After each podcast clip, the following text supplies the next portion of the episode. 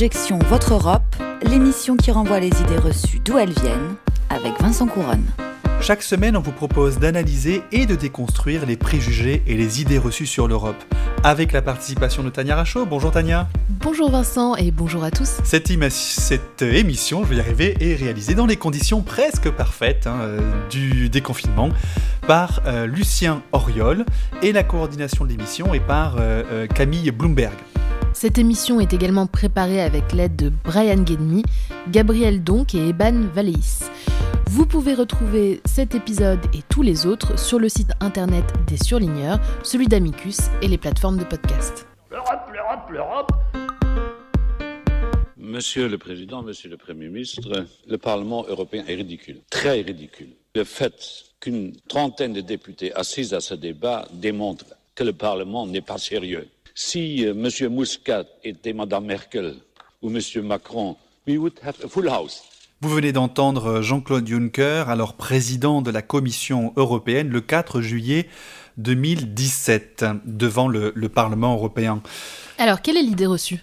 Eh bien, Tania, l'idée reçue, c'est que les eurodéputés auraient tendance à être très souvent absents au Parlement à Strasbourg. Mais quelle est l'origine de cette légende européenne?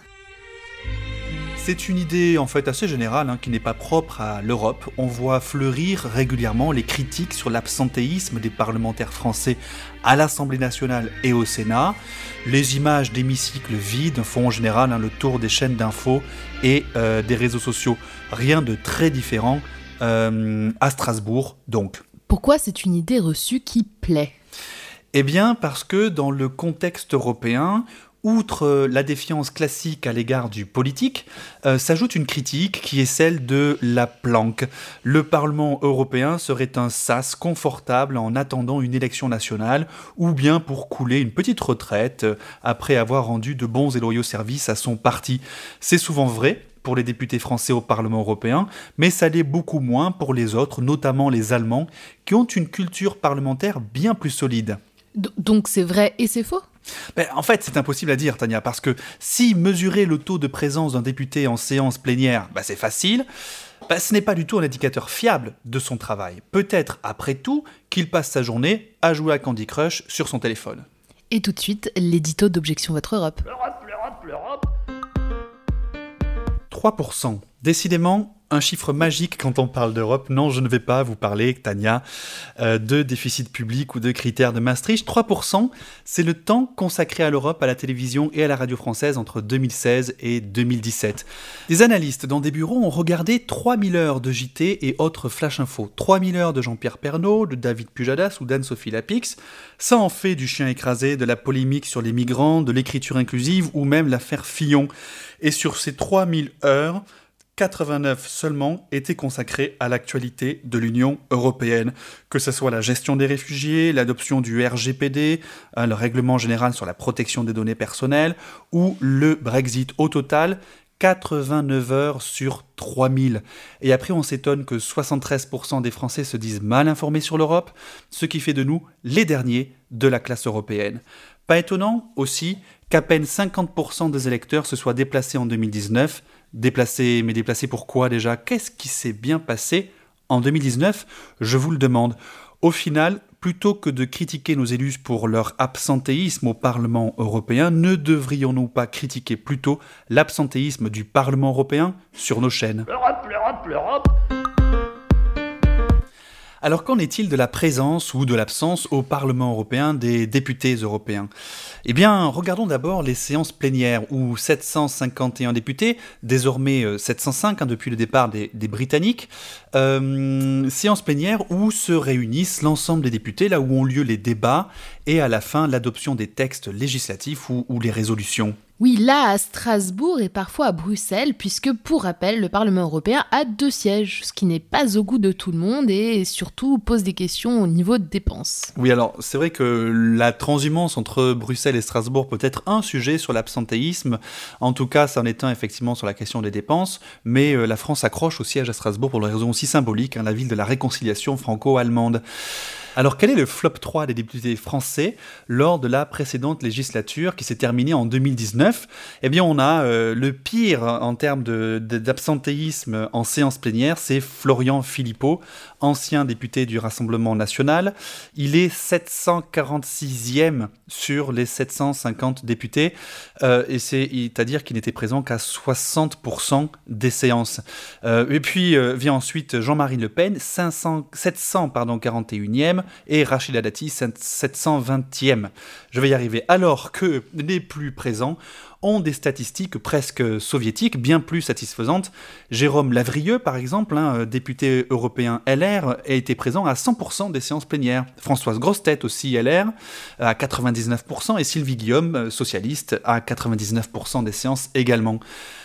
Mais dans leur ensemble, les députés français au, Parlement européen ont voté, et ils étaient présents, pour 90% des textes euh, du Parlement, ce qui classe les députés français euh, à une place qui est pas aussi terrible que ça, mais quand même à la 11e place euh, parmi les autres députés des autres États, derrière les Maltais, les premiers de la classe, les Belges et les Autrichiens, donc le peloton de tête. Le problème de la distance entre Strasbourg et Bruxelles, hein, on l'avait déjà un petit peu évoqué, et, euh, cette distance-là entre ces deux villes et le fait que aussi euh, Strasbourg ou Bruxelles sont parfois très éloignés de la circonscription du député, est une des explications de l'absence de certains, euh, de certains députés. En France, on voit que notamment les élus des dom-tom hein, à l'Assemblée nationale sont ceux qui sont souvent les moins présents à l'Assemblée, là pour des raisons évidentes. Alors on peut imaginer qu'au niveau européen, eh bien des problèmes euh, comparables se posent. En réalité, regarder le seul taux de présence en séance plénière ne suffit pas à comprendre quelle est la véritable activité d'un député. C'est un moment très solennel, c'est vrai, hein, la séance plénière, on est dans l'hémicycle, tous ensemble, enfin presque, ce qui fait en général de belles images pour les médias qui couvrent euh, l'événement. Il faut dire aussi qu'il y a une semaine de séance plénière par mois, voire un peu plus, il y en a eu 15 en 2019, et elles se passent donc pour la plupart, la quasi-totalité à Strasbourg, sauf quelques-unes supplémentaires à, Bruxelles. Mais aussi, il faut dire également que l'essentiel du travail euh, d'un député se fait non pas en séance plénière, mais plutôt en commission parlementaire. Les commissions permanentes, c'est là que les députés, répartis dans des commissions thématiques, affaires étrangères, pêche, emploi, environnement, euh, travail, amende, euh, les, différents textes. Oui, et il y a 20 commissions parlementaires en tout qui ont des petits surnoms, par exemple commission Libé pour liberté civile de la justice et des affaires intérieures, commission euh, Péti pour commission des pétitions ou INTA pour le commerce international. Oui, c'est là que la réalité du travail parlementaire se fait hein, dans ces différentes commissions euh, thématiques, euh, car donc c'est là, je disais, que les députés euh, débattent, qu'ils amendent et qu'ils votent sur chaque article des, propositions législatives. c'est là aussi qu'ils auditionnent les experts, les différents politiques, etc., pour se faire un avis sur ce qu'il faut et sur les, les différentes dispositions législatives qu'il faut prendre. alors c'est vrai que le Parlement européen, son travail euh, principal, on devrait dire, c'est d'être le pouvoir législatif. C'est donc le travail de faire euh, les lois, les lois européennes, que sont les directives ou les règlements. C'est un travail qui se fait donc d'abord en commission, c'est le premier passage de toute proposition de directive ou de règlement au Parlement européen, puis ensuite, une fois qu'il est adopté en commission, il passe en séance plénière où il est à nouveau débattu et puis éventuellement adopté. Et si il n'est pas euh, adopté euh, dans les mêmes termes qu'avec le Conseil, eh bien, il y a la plupart du temps un trilogue, c'est-à-dire une réunion entre le Parlement, la Commission et le Conseil pour s'accorder sur un texte, euh, un texte commun. Or, le Parlement européen, depuis le traité de Lisbonne, il doit se prononcer sur 70% de la législation européenne. Pour le reste, en général, il ne peut donner qu'un avis hein, consultatif. Mais 70% des directives et règlements européens passent par la moulinette du Parlement, qui peut amender avant d'adopter ou rejeter un texte. Son pouvoir est à égalité avec celui des États qui sont réunis au Conseil. En quelque sorte, le Parlement européen, c'est la chambre basse, celle des citoyens, comparable à l'Assemblée nationale par rapport au Conseil, qui lui est la chambre haute, hein, celle des États, comparable à un Sénat. Le problème, alors le problème ici, hein, c'est qu'il n'existe pas de statistiques permettant de vérifier la présence des députés européens en commission parlementaire. Et si la question des chiffres vous intéresse, vous avez aussi un site qui s'appelle nosdéputés.fr ou nossénateurs.fr qui recense euh, plein de chiffres sur l'intensité du travail de nos députés français cette fois-ci.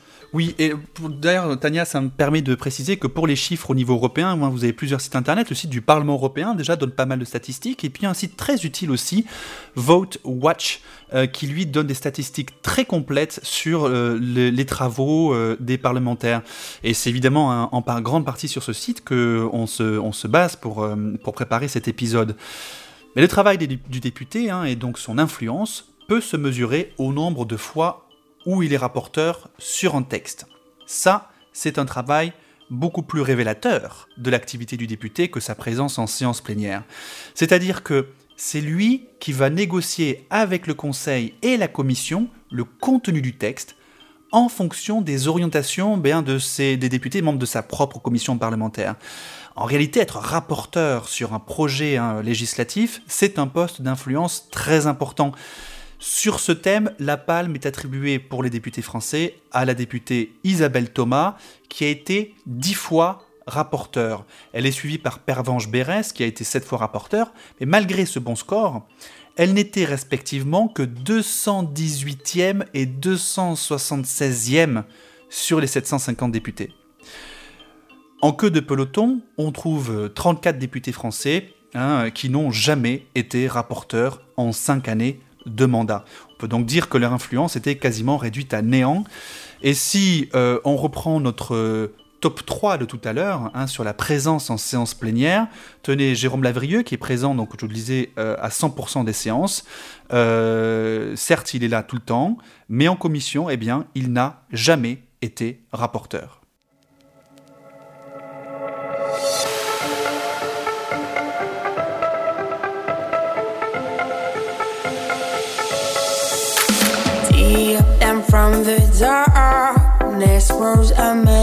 Who was out of control. In his eyes, the spark that blows in flames his corrupted soul. So cared with the devil, he said, housing in the living room. I should make up for last time,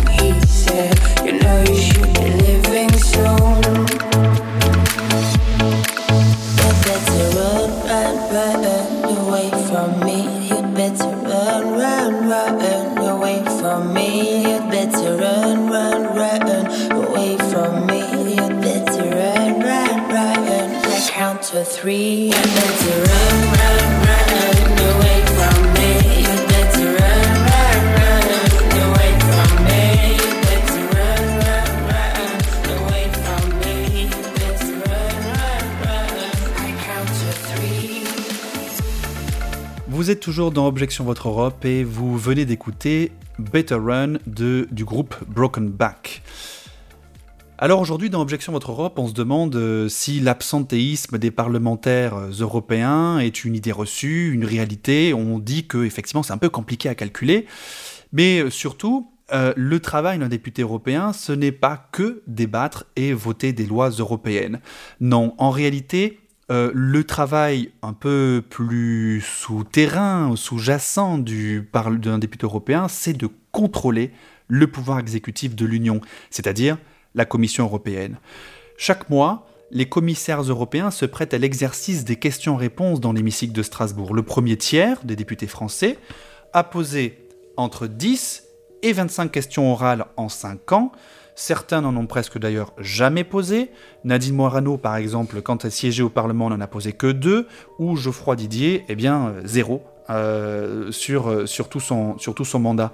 Mais là encore, les questions orales au commissaire, c'est assez trompeur, car si ça permet aux députés de se montrer dans l'hémicycle, un petit peu comme les questions au gouvernement, hein, avec les députés euh, chaque semaine euh, devant le, dans l'hémicycle à l'Assemblée nationale, euh, eh bien, ça permet effectivement de se faire connaître. En réalité, les questions les plus techniques et qui permettent vraiment de contrôler la commission sont les questions écrites.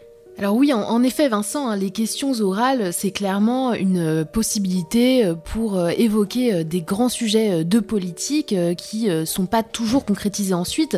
Si on prend la session de juillet 2020, il y a eu des grands sujets abordés comme et qui posent toujours la question de savoir ce que fait l'Union européenne. Alors que fait l'Union européenne, par exemple, au sujet des prisonniers politiques condamnés à mort après les manifestations en Iran? Que fait l'Union européenne ou la Commission au sujet des villes qui se sont proclamée zone sans LGBTI en Pologne euh, Ou enfin, est-ce que la Commission considère que euh, les euh, réintroductions de contrôle aux frontières intérieures au moment de la crise du coronavirus eh bien, respectaient bien les règles de l'Union européenne? Oui, effectivement, Tania, mm, un grand nombre de questions orales sont posées, mais en réalité, hein, les questions qui sont le plus posées chaque année, ce sont les questions écrites. Il y en a des milliers posée chaque année par les députés à la Commission sur tous les aspects de sa politique et la Commission a l'obligation de répondre dans un délai précis. On a aussi euh, des commissions d'enquête hein, qui, sont, créées euh, par le Parlement européen. Par exemple, une commission d'enquête sur le scandale des Panama Papers. Vous vous souvenez, cette fuite de documents révélant l'ampleur de l'évasion fiscale qui a permis au Parlement de faire la lumière sur la tolérance de l'Union et notamment de la Commission à l'égard des paradis fiscaux et de réclamer des mesures, mesures qui ont été prises en partie.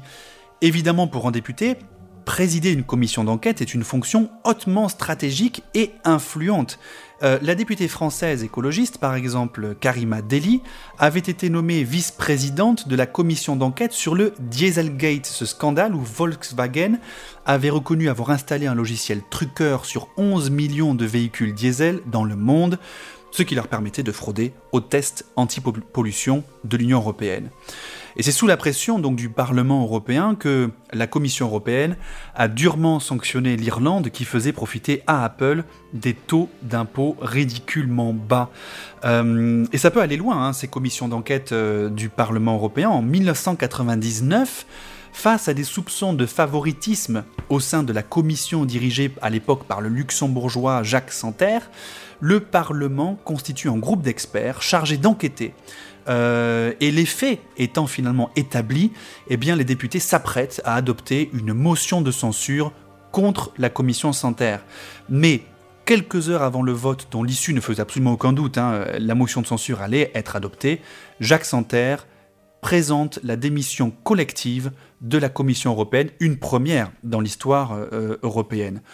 Autant dire que les députés ont un pouvoir non négligeable sur la commission, euh, et un pouvoir même plus important, on peut dire, hein, que les députés français sur le gouvernement français. Alors la comparaison, euh, parce que c'est toujours bien de comparer, et comparons avec ce qui est comparable, le Congrès américain.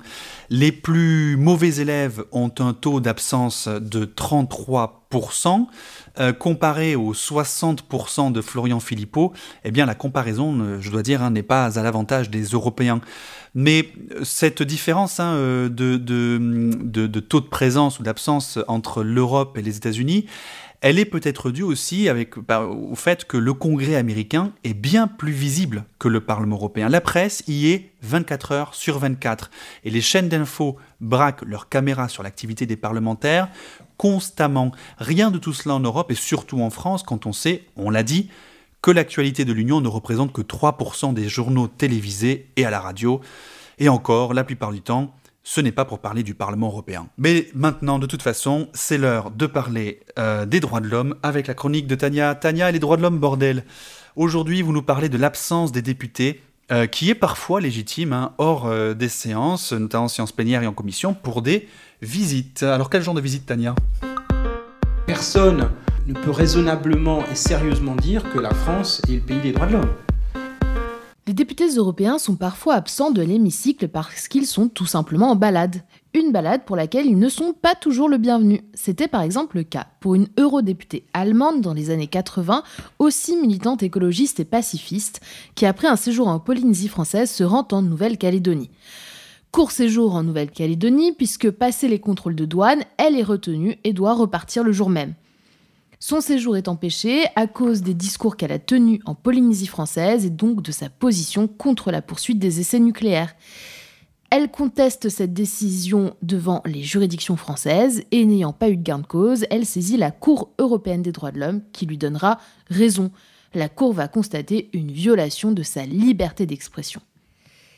Il ne faut en effet pas oublier que le rôle des députés, eh c'est de porter la voix des citoyens européens au sein du Parlement européen. Et c'est pour ça qu'ils peuvent se balader dans différents endroits, y compris dans des prisons.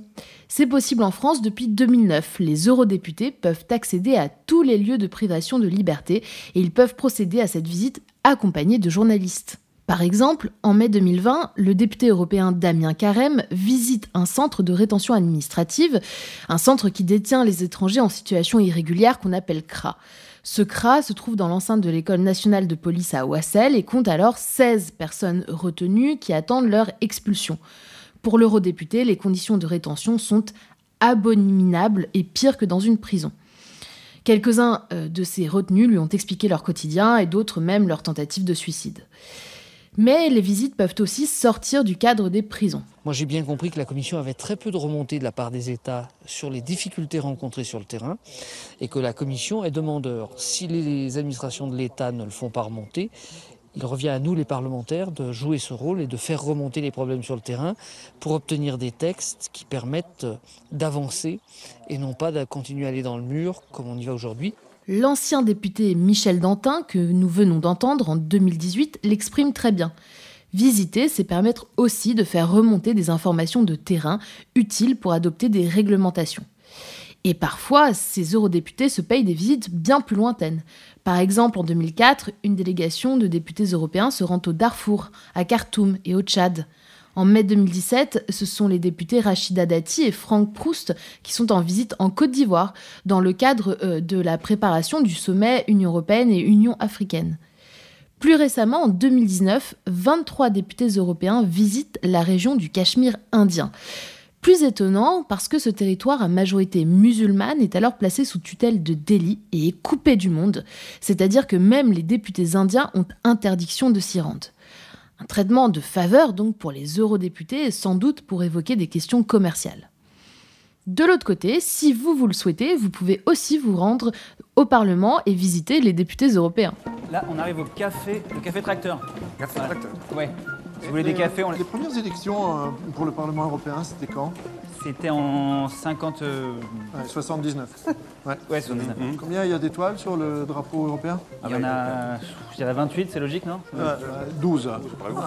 Et vous savez pourquoi, moi? Oh, écoute, ça va, laisse tomber. Et là... sinon, c'est vrai que vous ne payez pas d'impôts? Non, pas du tout, c'est pas vrai. Alors là, on arrive au. Alors, c'est là où ils font les interviews, c'est le plateau télé. Et là, c'est en direct là pour l'instant Oui, oui, oui, oui c'est du direct. Ah. Donc, s'il vous plaît, on arrive dans l'hémicycle. On reste groupé et, si possible, silencieux. On a entendu ici un groupe d'enseignants retraités visiter le Parlement dans la série du même nom que je conseille d'ailleurs vivement. Quoi qu'il en soit, ils font certainement partie des groupes restreints qui peuvent être invités par un député. Ils reçoivent alors une subvention qui couvre en partie les frais de déplacement, d'hébergement et de restauration. Chaque député peut parrainer jusqu'à 110 visiteurs par an. Et les visiteurs sont alors accueillis par des fonctionnaires européens qui vont leur présenter l'Union européenne et le Parlement. Et ils vont rencontrer peut-être un ou deux députés avec la possibilité de visiter la galerie publique du Parlement et de voir par eux-mêmes si les députés sont bien présents dans l'hémicycle. Merci Tania pour cette chronique. Je propose, si vous êtes d'accord, qu'un jour nous enregistrions un épisode d'Objection Votre Europe avec les députés européens au Cachemire indien. Merci en tout cas de nous avoir écoutés. Objection Votre Europe, c'est terminé pour aujourd'hui. Rendez-vous au prochain épisode sur le site d'Amicus Radio et des surligneurs. Toutes les références et les extraits sonores sont à retrouver sur la page de l'émission, euh, sur le site d'Amicus Radio. Et pour l'actu, évidemment, vous nous suivez aussi sur les réseaux sociaux. À bientôt!